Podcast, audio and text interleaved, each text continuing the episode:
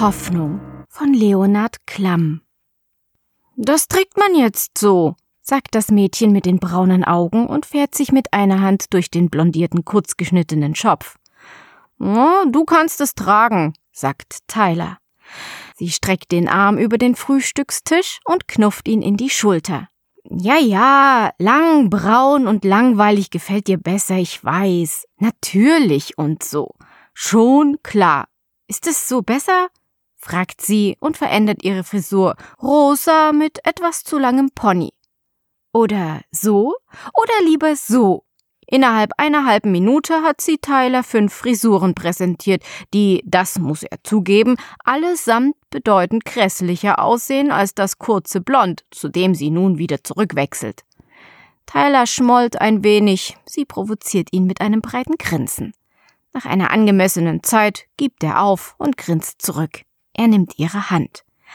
Hör mal, Sophia, du wirst ein paar Tage ohne mich auskommen müssen. Sie tut, als wäre sie ihm böse, aber ihre Augen jubeln bei der Aussicht auf eine Woche sturmfrei. Hm, ist es schon wieder soweit? fragt sie aus Höflichkeit. Oh ja, das ist es. Tyler merkt es daran, dass der Orangensaft nicht schmeckt. Nicht sauer oder vergoren, sondern ohne jede Intensität, wie eine verblasste Erinnerung. Seit Wochen hat er die Wohnung nicht verlassen. Nicht, dass er keine Lust dazu verspürte, im Gegenteil. Sophia lockt ihn alle paar Tage mit dieser oder jener Sehenswürdigkeit, diesem oder jenem Naturwunder. Einmal blinzeln und sie stünden davor. Aber die Welt hinter den geschlossenen Fensterläden würde ihm verwirrend und leblos erscheinen. Der immer blassblaue Himmel, die Vögel, die aufgehört haben zu singen, oder wenn sie es doch tun, dann ganz falsch. Die Stimmen der Leute, die alle gleich klingen, so dass er sie kaum mehr zu unterscheiden vermag. Und mit den Gesichtern ist es nicht anders.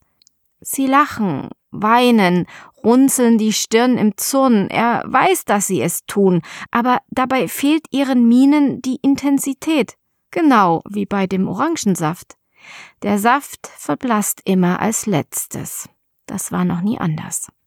Wenn ich zurück bin, machen wir einen Ausflug in Ordnung. Nur wir zwei. Ans Meer oder in die Berge oder in den Dschungel, wenn dir das lieber ist. Sie grinst jetzt noch breiter. Hm, Dschungel definitiv, sagt sie und fügt hinzu, aber nur, wenn du dich nicht wieder über den Himmel und die Leute beschwerst. Manchmal ist das echt drüber. Tyler möchte etwas erwidern, aber eine Vibration an seiner Schläfe lässt ihn aufschrecken. Ihm bleibt bloß noch wenige Sekunden. Er springt auf und drückt ihr einen flüchtigen Kuss auf die Stirn, ehe die Geräusche von der Straße verstummen und die Szenerie erst verschwimmt und dann in sich zusammenfällt. Als er erwacht, vermag er sich einen Augenblick lang nicht zu orientieren. Der kleine fensterlose Raum mit den Dachschrägen, in dessen Ecken sich schwarzer Schimmel scheinbar beim Zuschauen verbreitet, ist nicht derselbe, aus dem sie ihn das letzte Mal in die Virtualität versetzt haben. Kurz kommen ihm Zweifel. Der Schimmel aber ist nicht nur schwarz, sondern auch von einem sonderbaren Grün, und die beiden Farben stehen in einem Verhältnis zueinander, das er sich nicht hätte ausdenken können. Auch der leicht süßliche Geruch, eine Mischung aus altem Schweiß und anderen Körperflüssigkeiten, inklusive dem eisenlastigen Odeur unlängst vergossenen Blutes, ist zu vielschichtig, als dass er seiner bloßen Erinnerung hätte entspringen können. Dieses Zimmer ist real, zweifellos. Während meiner geistigen Abwesenheit müssen sie meinen Körper in einen älteren Teil des Komplexes verlegt haben, denkt er. Eine Kamera hält ihr schwarz glänzendes Zyklopenauge unverwandt auf ihn gerichtet. Das sargförmige Five-Sense-Modul, in dem er noch immer liegt, scheint dasselbe geblieben zu sein. Die diversen Schläuche und Elektroden, die ihn regelmäßig in die Virtualität zwingen, sind von seinem Körper gelöst. Das Kryogel ist bereits abgesaugt worden. Noch ist ihm, als sei seine gesamte Haut mit klebrigen Sirup überzogen. Ein Gefühl, das sich noch einige Stunden halten wird. Vom Kopfende des Moduls ertönt ein Geräusch. Tyler erschrickt, dreht sich auf den Bauch und kommt sich dabei wie eine Echse vor, die unter den ersten Strahlen einer noch schwächlichen Frühlingssonne aus der Winterstarre erwacht. Seine Arme sind die Äste eines verdorrten Baumes und brechen beinahe unter dem reduzierten Gewicht seines ausgezerrten Torsos, als er sich auf die Ellenbogen stützt.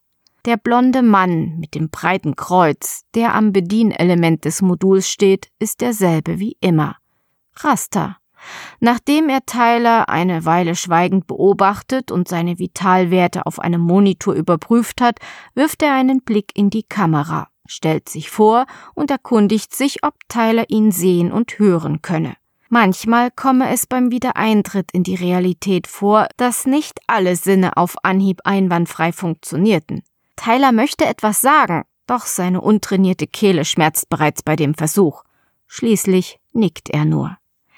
Der Mann verschwindet wortlos, ohne die Tür zu verriegeln. In Tylers Zustand ist allein der Gedanke an Flucht verschwendete Energie. Als er zurückkehrt, schiebt der Blonde einen Rollstuhl vor sich her, auf dem ein Haufen staubiger Kleidung liegt.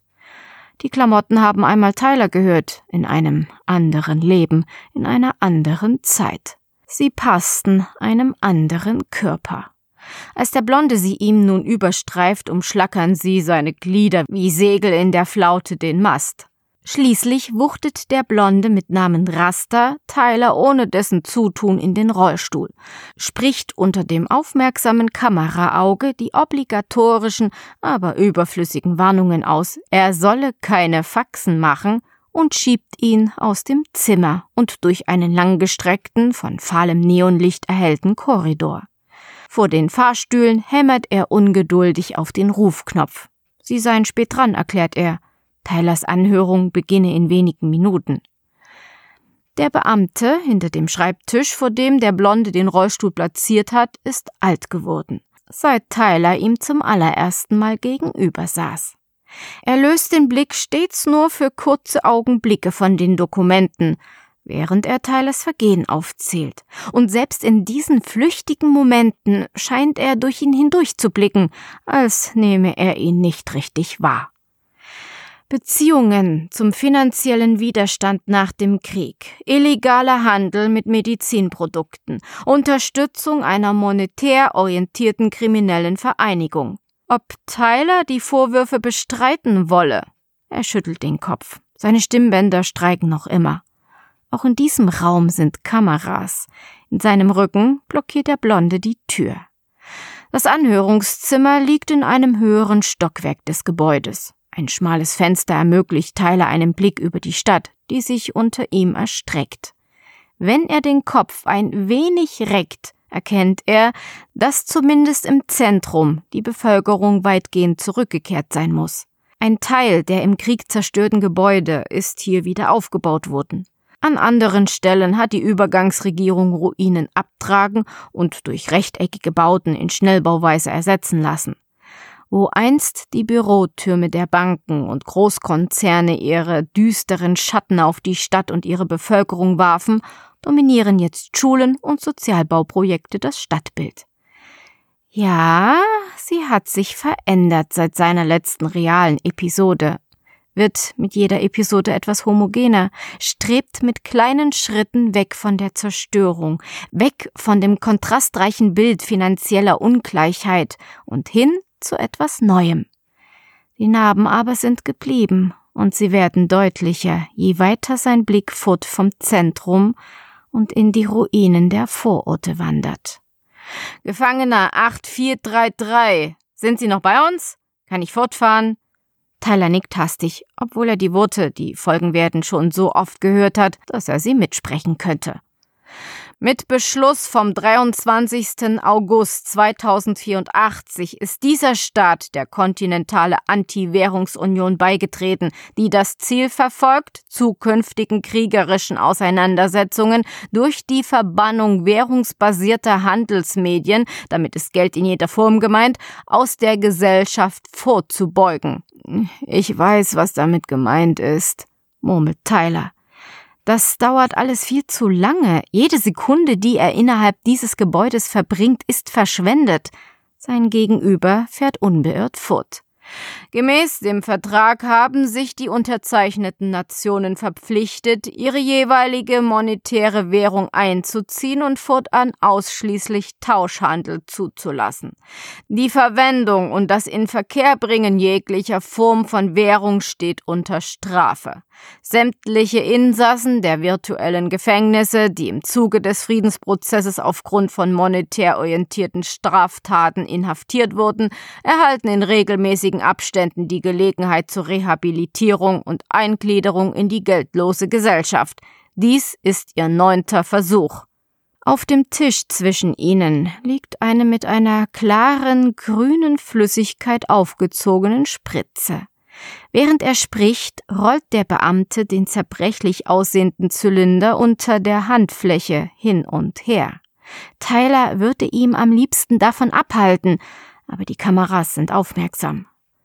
Schließlich hält der Beamte die Spritze in die Höhe und erklärt Tyler überflüssigerweise zum vierzehnten Mal, dass darin Millionen mikroskopisch kleiner medizinischer Nanobots enthalten sind, die als medizinische Allzweckwaffe dienen und Tylers in Jahren der virtuellen Existenz degenerierten Körper für die Dauer seines Aufenthalts in der Realität auf Vordermann bringen werden. Der Blonde, der bis hierhin wortlos in einer Ecke des Raumes Teppichfasern gezählt hat, tritt vor, nimmt dem Mann die Spritze aus der Hand und rammt Tyler die Nadel unsanft in den Oberarm. Obwohl seine Schultern von den vielen Spritzen schon vollständig vernarbt sind, zuckt er doch ein wenig zusammen. Der Blonde murmelt eine Entschuldigung. Die Wirkung sollte spätestens heute Abend vollständig eingetreten sein, sagt der Beamte. Ab diesem Zeitpunkt bleibt Ihnen eine Woche, um glaubhaft darzulegen, dass Sie einem geld- und währungsbasierten Leben vollständig abgeschworen haben und in der Lage sind, sich erfolgreich in diese unsere ausschließlich auf Tauschhandel basierenden Gesellschaft einzugliedern. Jeder Versuch, einer der verbannten Währungen zu nutzen oder eine neue Währung zu implementieren, bedeutet ihre erneute Verbannung in die Virtualität. Jeder Versuch der Flucht, Bestechung oder gewaltsamen Aneignung von Tauschgütern kommt einem Eingeständnis der Unreife gleich und zieht den sofortigen Abbruch des Versuchs nach sich. Rasta haben Sie ja bereits kennengelernt. Er wird Ihren Aufenthalt in der Realität sowie sämtliche Handlungen begleiten und auf Verstöße prüfen. Von seinem Urteil hängt schlussendlich ab, ob Sie in die Virtualität zurückkehren oder sich unserer Tauschgemeinschaft anschließen werden. Er bittet Tyler zu bestätigen, dass er sich der vollen Konsequenzen seines Handelns bewusst ist. Dann entlässt er ihn mit einer unwirschen Geste. Als Rasta ihn schon wieder in Richtung Tür schiebt, vernimmt Tyler ein leises Viel Glück. Er wirft noch einen Blick zurück, doch der Alte hat ihm bereits den Rücken zugekehrt und betrachtet die Stadt im Licht der aufgehenden Sonne. Wenn du freie Wahl hättest, dir etwas wünschen dürftest von all dem Zeug, das es hier gibt, was würdest du wählen? fragt Rasta, als sie den Bazar betreten, den wohl belebtesten Ort der Stadt. Seit sie das Gerichtsgebäude mit all seinen Kameras verlassen haben, ist er bedeutend gesprächiger. Den Rollstuhl haben sie zurückgelassen. Tyler fühlt sich, als könne er einen Marathon in Rekordzeit laufen oder den amtierenden Boxweltmeister im Schwergewicht im Duell besiegen. Er spürt das Wunder, das die Nanos innerhalb weniger Stunden gewirkt haben, in jeder Pore. Wenn er beim Laufen auf seine dürren Beine blickt, erschrickt er jedes Mal ob der Kraft, die sie durchströmt und die sie mühelos mit Rastas schnellem Schritt mithalten lässt. Dessen breiter Rücken teilt die Menge wie Moses das Meer auf dem Weg ins gelobte Land. Auf seiner schwarzen Lederjacke prangt amateurhaft aufgenäht der Schriftzug Real Freedom Bitches, darunter das Motto der ehemaligen Rebellenbewegung Ohne Geld sind alle gleich. Die Leute springen ihm förmlich aus dem Weg. Manche neigen demütig den Kopf. Äh, einen Orangensaft, frisch gepresst, sagt Tyler. Rasta lacht. Es gehört zum Ritual. Wenn Tyler kommt, ist schlechte Laune verboten. Ich hab gesagt, dass ich dir etwas ausgebe, nicht, dass ich meine gesamte Habe für dich vertausche. Einen Apfelsaft? Was ist das mit dir und den Säften? Als du letztes Mal rauskamst, war es dasselbe. Da schnupperst du nach zwölf Monaten endlich wieder unsere gute, echte Dreckluft. Du hast die freie Wahl, könntest eine rauchen oder einen Schnaps, was Ehrliches halt. Und dein Hirn schreit nur Saft, nichts als Saft. Frisch gepresster Saft bekomme ich drin eben nicht. Rasta schüttelt ungläubig den Kopf. Aber das ist doch idiotisch, oder? Ich meine, sie sperren dich in der verdammten Virtualität ein und tun dann so, als gäbe es keinen Saft. Wieder muss er lachen, als wäre dies alles ein absurd schlechter Scherz.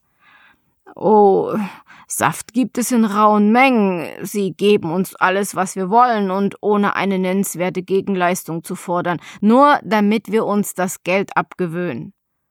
Na, wo ist denn das Problem? Ich habe ohnehin nie verstanden, was an dem virtuellen Leben so unangenehm sein soll, wenn man doch durch bloße Vorstellungskraft alles haben kann, wonach einem der Sinn steht. Ich meine, schau dich doch mal an. Den meisten hier geht es beschissen. Die würden wohl einiges dafür geben, ein paar Tage die Woche an so einem sündhaft teuren Modul zu hängen und das süße Leben auf Kosten des Staates zu genießen. Nach dem Wiedereintritt ist es süß, mein Leben. Ja, da hast du recht. Für ein paar Tage, vielleicht ein paar Wochen. Aber hast du schon einmal versucht, dich an den exakten Geschmack von etwas zu erinnern, das du vor Jahren das letzte Mal getrunken hast? Die Qualität des virtuellen Lebens hängt von der Qualität deiner Erinnerungen ab. Ohne realen Input beginnen die Dinge bald zu verblassen und dein Leben zieht nur noch so an dir vorbei. Genuss ist was anderes, das sag ich dir. Ich würde ohne zu zögern ein Jahr davon tauschen gegen einen Monat in der Realität. Ich würde mir einen Arm abschneiden, um hier bleiben zu können. Sie verstummen beide. Rasta lacht zum ersten Mal, seit sie das Gerichtsgebäude verlassen haben, nicht. Wie lebt Sophia damit? fragt Rasta schließlich. Mit den Dingen, deren reale Form sie nie erlebt hat, meine ich. Na, ich kann nur mutmaßen. Sie ist damit aufgewachsen. Die Geschmäcker, Farben, Geräusche, die mir mit der Zeit fad und blass werden, sind für sie das Original. Sie kennt kein anderes Leben, weiß nichts von der Intensität des Realen. Deshalb vermisst sie wohl auch nichts. Raster klopft Tyler auf die Schulter, stapft zu einem der Stände, die frisch gepressten Fruchtsaft anbieten und macht die Frau auf sich aufmerksam die eimerweise überreife Früchte in den großen Metalltrichter einer aus allerlei zusammengeklaubten Metallteilen stümperhaft zusammengeschweißten Presse schüttet. Kurz darauf verstaut sie Rastas Lederjacke zwischen anderen Tauschwaren in einer Kiste und Tyler hält einen frisch gepressten Orangensaft in den Händen. Beim ersten Schluck kapitulieren seine untrainierten Geschmacksknospen vor der unerwarteten, differenzierten Mischung aus Süße und Säure. Erst mit dem zweiten und dritten stellt sich der volle Genuss ein. Tyler schließt die Augen und gibt sich der Geschmacksexplosion vollkommen hin, so dass er die beiden Männer erst bemerkt, als Rasta ihn an den Schultern rüttelt. Sie tragen maßgeschneiderte schwarze Anzüge und Maschinenpistolen, deren Läufe sie locker auf den Boden gerichtet haben, obwohl ein jeder von ihnen aussieht, als könne er einen Löwen mit bloßen Händen zu Boden ringen. Zwei Männer, die zwei andere Männer inmitten der geschäftigen Masse gegenüberstehen. Und doch ist es Tyler, als seien Rasta und er umzingelt und ohne jede Fluchtmöglichkeit. Die Signora erwartet dich, eröffnet einer, an Tyler gewandt, das Wort. Tyler sucht eine Erklärung in Rastas Miene, doch der scheint ebenso irritiert. Äh, jetzt schon?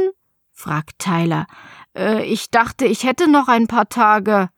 Der Mann schüttelt den Kopf. Tyler kommt es vor, als habe er den Pistolenlauf ein Stück angehoben. Geh nur mit ihnen, sagt Rasta. Die Senora lässt man nicht warten. Ich besorge einen Rollstuhl. Wir treffen uns dort. Mit diesen Worten verschwindet er in der Menge.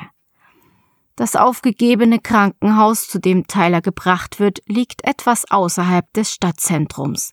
Nah genug, um Einfluss zu nehmen auf jene Vorgänge, mit denen der finanzielle Widerstand unter dem blinden Auge der Übergangsregierung seinen Profit erwirtschaftet und dennoch außerhalb des Blickfeldes des anderen wachsamen Auges. Auf dem Weg durch das zweckentfremdete Gebäude kommen sie vorbei an Notaufnahme, Intensivstation und OP, deren Türen allesamt verriegelt sind und vor denen schwer bewaffnete Wachposten träge auf Plastikstühlen herumlümmeln und hastig Haltung annehmen, sobald sie Tylers Begleiter erblicken.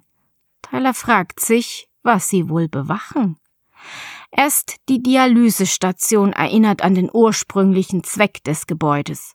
An nachträglich modifizierten Geräten liegen Patienten auf dünnen, durchgelegenen Matratzen. Ärzte und Pfleger flitzen umher. Rote und braune Blutspritzer brechen das Weiß ihrer Kittel. Vor jeder unbesetzten Matratze bleibt Tyler stehen, in der Erwartung, seine Bewacher würden ihn in die Obhut der Ärzte geben. Doch auch an der letzten gehen sie vorbei und führen ihn weiter durch die stillen Korridore. Der Saftgeschmack klebt Tyler noch in den Winkeln seines Gaumens, als die beiden Schränke ihn in die Gemächer der Senora geleiten. Es ist ungewöhnlich, denkt er, dass sie mich persönlich empfängt. Er umklammert den Saftbecher wie eine schöne Erinnerung in einem düsteren Traum. Die Luft ist geschwängert mit einem schweren, künstlichen Rosenduft, der jede Erinnerung an echte Rosen zu überlagern droht. Tyler versucht nicht zu riechen. Sie steht vor einer Fensterfront, die die gesamte Rückwand des Raumes einnimmt. Sie trägt einen Kimono in Burgunderrot, der ihren Körper umschmeichelt, und ihr schwarz glänzendes Haar wallt darüber wie die Flammen einer surrealen Kerze. Sie hat ihm den Rücken zugewandt, mag 50 sein oder ebenso gut 25. Manche munkeln, sie sei schon vor dem Krieg alt gewesen und seitdem mit jedem Jahr jünger geworden. Jedenfalls hat sie sich exzellent gehalten. Die beiden Schränke positionieren sich zwischen ihr und Tyler, denn dank der Nanos in seinem Blut stellt er trotz seiner kläglichen Erscheinung eine potenzielle Gefahr dar. Eine Weile herrscht Stille, während sie in Betrachtung der ehemals stolzen Finanzmetropole versunken scheint, deren verlassene Bürotürme mit ihren zerborstenen Fensterscheiben und ausgebrannten Stockwerken lebloser wirken als ein verlassener Bienenstock. Tyler bemüht sich, das Bild der untergehenden Sonne zu verinnerlichen, aber die bedrohliche Atmosphäre erschwert die Konzentration. Schließlich gibt er es auf, räuspert sich murmelt einen Gruß und kommt sich dabei vor wie eine Makrele, die einen schlafenden Haifisch auf sich aufmerksam macht. Plötzlich dreht sie sich so schwungvoll um die eigene Achse, dass Tyler erschrickt. Ihr Lächeln ist breit und falsch, ihre Stimme rau und kalt. Freigänger Nummer 8433. Wie schön, dass du es einrichten konntest. Die Freude ist ganz meinerseits, antwortet Tyler. Ich habe nicht damit gerechnet, dass Sie mich persönlich empfangen. Offen gestanden bin ich etwas verwirrt. Betrifft es unseren Deal? Der Deal ist wie immer. Wir behalten die Hälfte. Warum hänge ich dann noch nicht an den Schläuchen? Pure Neugier, mein Lieber pure Neugier. Welch erlösendes Gefühl, endlich das Gesicht hinter der berühmten Nummer zu kennen. Hä? Berühmt? Hm, nun ja, zumindest innerhalb dieser Mauern. Darüber hinaus haben wir, meine ich, beide größtes Interesse daran, unsere kleine Liaison geheim zu halten. Sie bedenkt Tyler mit einem betont lasziven Blick und zwingt sich zu einem nervösen Lächeln. Ich will dich gar nicht lange aufhalten. Dein Zeitplan ist sicher recht straff. Man verbringt ja schließlich selten eine Woche am Stück in der Realität, nicht wahr? Ein lautes, spitzes Lachen entrinnt sich ihrer Kehle, das Tyler Gänsehaut beschert. Die Schränke fallen wie auf Kommando tief dröhnend ein. Schließlich wischt sie sich eine Träne aus dem Augenwinkel und fährt fort. Aber wo du jetzt schon einmal hier bist, klär mich auf. Was soll das Ganze hin und her? Seit neun Jahren kommst du her, damit meine Vampire in Kitteln dir die Nanos aus dem Blut saugen, die unser allseits gehasster junger Staat dir in die Venen presst. Dann verschwindest du mit der Hälfte, wer weiß wohin. Seit Jahren lässt du Chance um Chance auf eine Rehabilitierung verstreichen. Wer tut so etwas?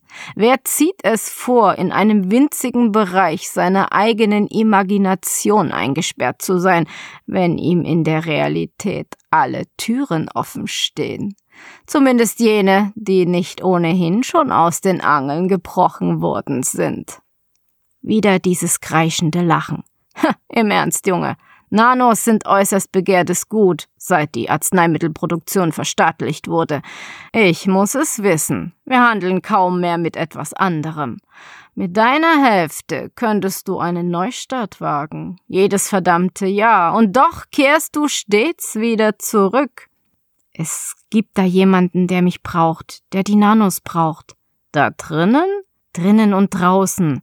Wie schaffst du es, dass sie dir immer noch eine Chance geben? Und noch eine und noch eine. Ich meine, wie oft bist du jetzt gescheitert? Zehnmal? Tyler korrigiert. Dreizehnmal. Das ist verrückt.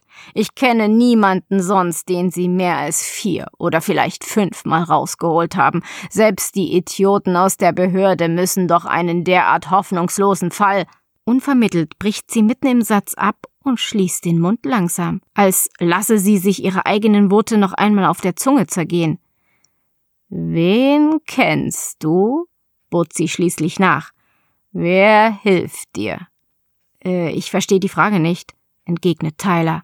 Vorsicht, Freundchen. Ein Fingerzeig von mir genügt und dein Hirn klebt an der Wand, und dann ist dein Blut mein mit allem, was darin herumschwimmt. Es ist weniger Drohung als Feststellung. Äh, wenn Ihnen danach ist, allerdings bezweifle ich das stark. Und woher genau nimmst du die Frechheit, meine Entschlossenheit anzuzweifeln? Ihre Entrüstung ist gespielt. Keine Frage. Für sie ist dies alles ein Spiel mit ihr als einziger Gewinnerin.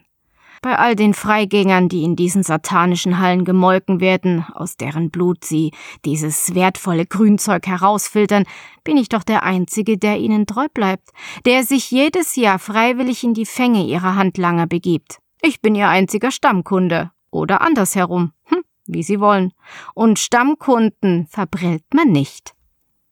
Eine Weile starrt sie ihn an, als überlege sie, ihn gleich hier an Ort und Stelle exekutieren zu lassen und dafür ein paar Nanos zu verschwenden. Unvermittelt schnippt sie Tyler etwas zu. Der flache Gegenstand glitzert orange-golden im Licht des Sonnenuntergangs.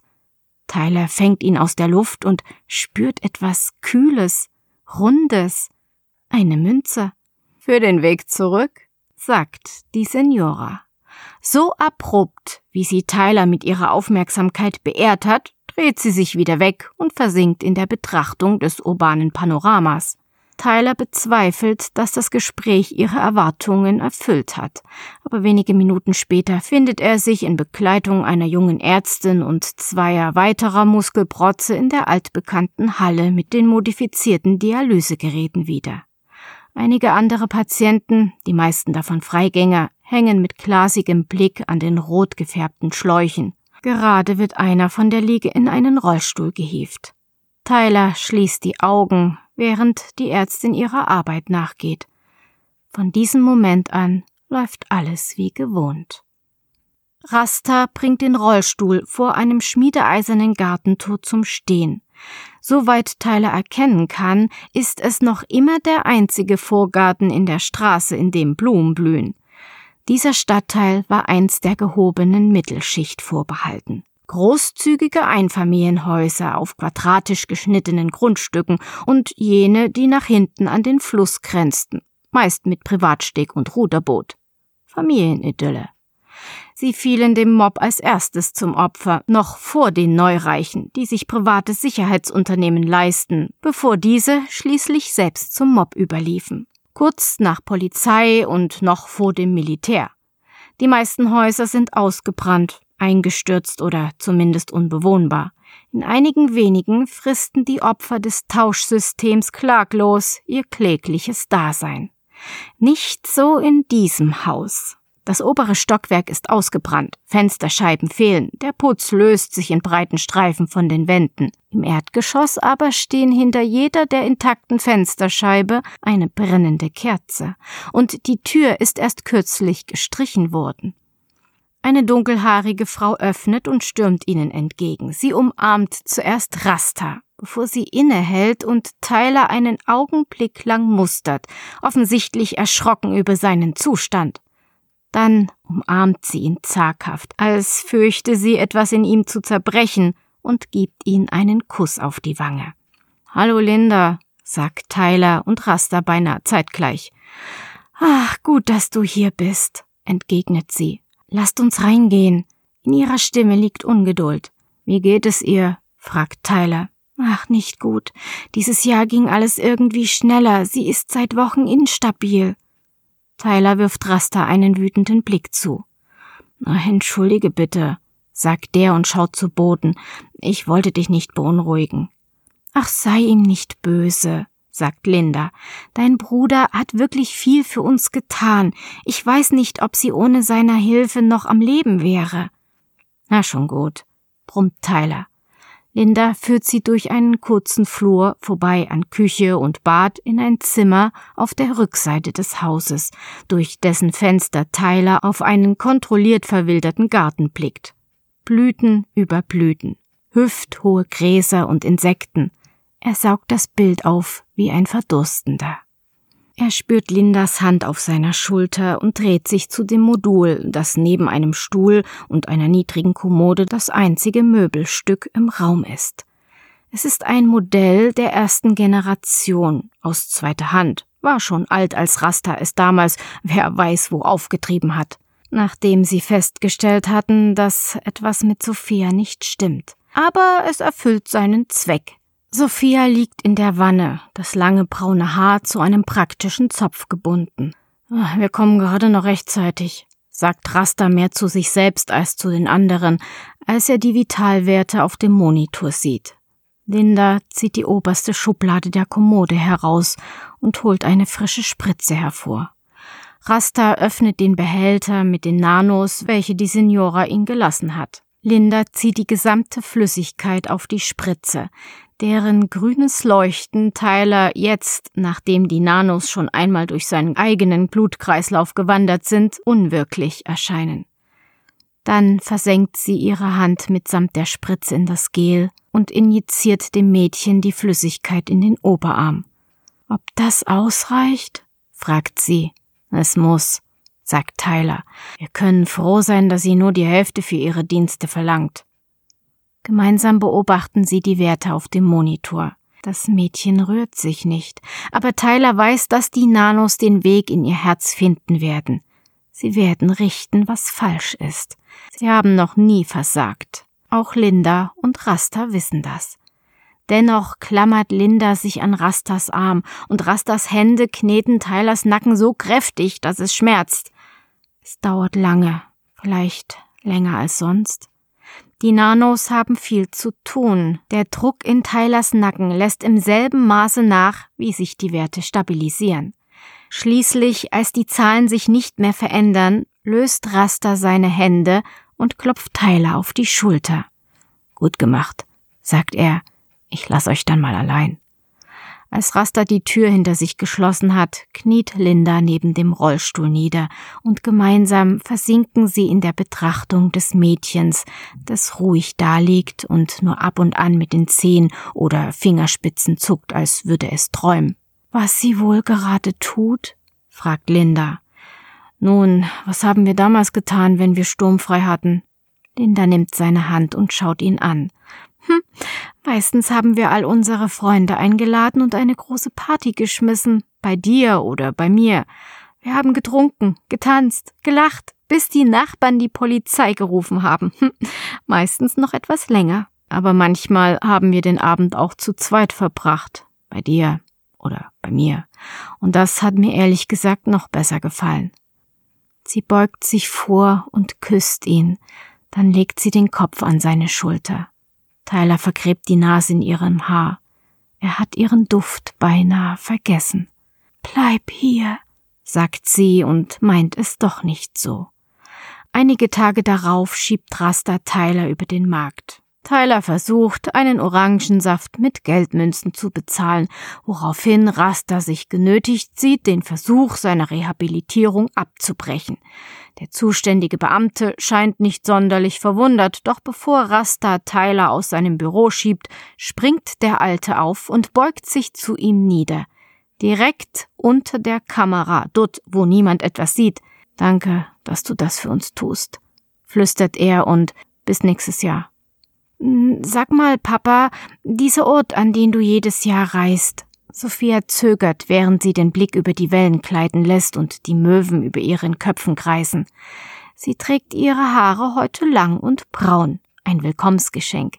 Oh, sie wollte aber doch nicht in den Dschungel. Oh, Tyler ist das ganz recht. Du bist gern dort, oder? Wieso denkst du das? Wenn du wiederkommst, bist du wie neu geboren, als hättest du mit einem Mal wieder Spaß am Leben. Tyler schließt die Arme um sie, spürt ihre Wärme. Er hört die Schreie der Möwen, fast so laut und intensiv wie auf dem Bazar.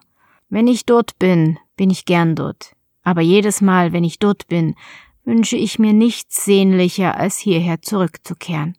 Pff, Papa, du bist komisch. Ich weiß. Und ich weiß, dass du mich nicht verstehst. Ich würde es dir gerne erklären, dass ich deine Mutter besuche und deinen Onkel und deinen Opa, dass sie dich ebenso lieben, wie ich dich liebe. Aber dann müsste ich dir auch erklären, warum du sie niemals kennenlernen wirst. Dort, wo ich hingehe, ist meine Realität, aber dies hier ist deine. So fremd sie mir auch ist, so unwirklich sie mir erscheint, je länger ich in ihr gefangen bin, so realer und lebendiger ist sie für dich, und wir werden alles dafür geben, dass es so bleibt. Grün wie die Hoffnung von Leonard Klamm, gelesen von Anja Klukas, eine Produktion von poddysee.de